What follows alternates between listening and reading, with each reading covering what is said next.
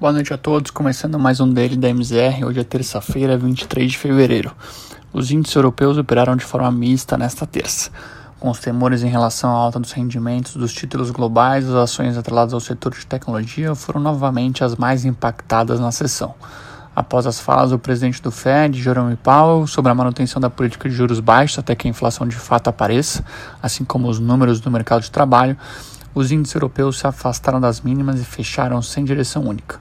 Ao final do dia, o estoque 600 fechou em baixa de 0,42% aos 411,32 pontos. Do ponto de vista macroeconômico, foi divulgado hoje também os números de inflação da zona do euro, que apresentou alta frente ao mês anterior, mais 0,2%, e alta também no comparativo com janeiro do ano passado, mais 0,9%. Nos Estados Unidos, também em linha com o discurso mais dovish do presidente do Banco Central americano, os principais índices performaram bem depois do anúncio. A perspectiva de manter o nível atual de juros baixo até que se chegue às metas de inflação e emprego fizeram com que os investidores aumentassem as compras e que os índices fechassem longe das mínimas diárias. O principal índice de tecnologia dos Estados Unidos fechou em queda de 0,5%, ainda assim bem longe da mínima do dia onde chegou a apresentar queda de mais de 3%. Por outro lado, os outros dois principais índices acionários americanos, o S&P e o Dow Jones, apresentaram ganhos modestos de 0,13% e 0,04%, respectivamente. Do ponto de vista local, em mais um dia movimentado, o Ibovespa reagiu ao dia negativo de ontem e apresentou forte alta no fim da sessão, com ganhos de 2,27% aos pouco mais de 115 mil pontos. O principal motivo foi a valorização considerável de Petrobras, que registrou ganhos de mais de 10% ao longo do dia. Além disso, destaque para empresas que sofreram com os ruídos políticos causados pelas declarações do presidente nesta segunda-feira, caso, por exemplo, do Banco do Brasil e de Eletrobras. No caso de Eletrobras, o papel ganhou força ao longo da tarde após declarações de Arthur Lira sobre a privatização da companhia até a confirmação de que Paulo Guedes irá entregar ainda hoje à noite a MP que trata sobre o assunto ao Congresso.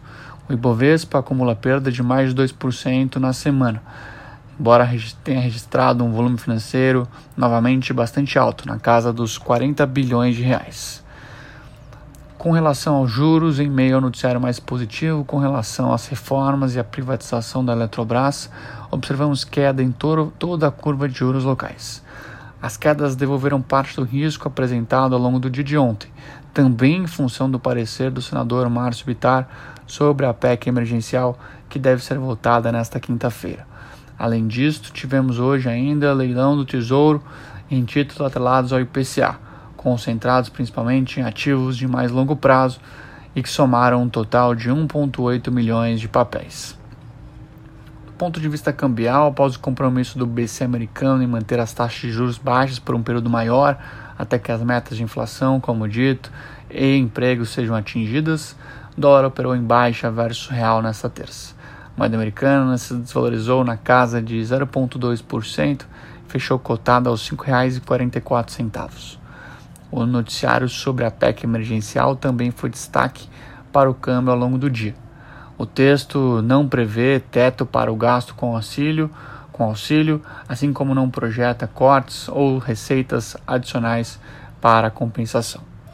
Por fim, o principal índice de fundos imobiliários do Brasil, o IFIX, apresentou alta modesta de 0,54%, fechou o dia aos 2.890 pontos.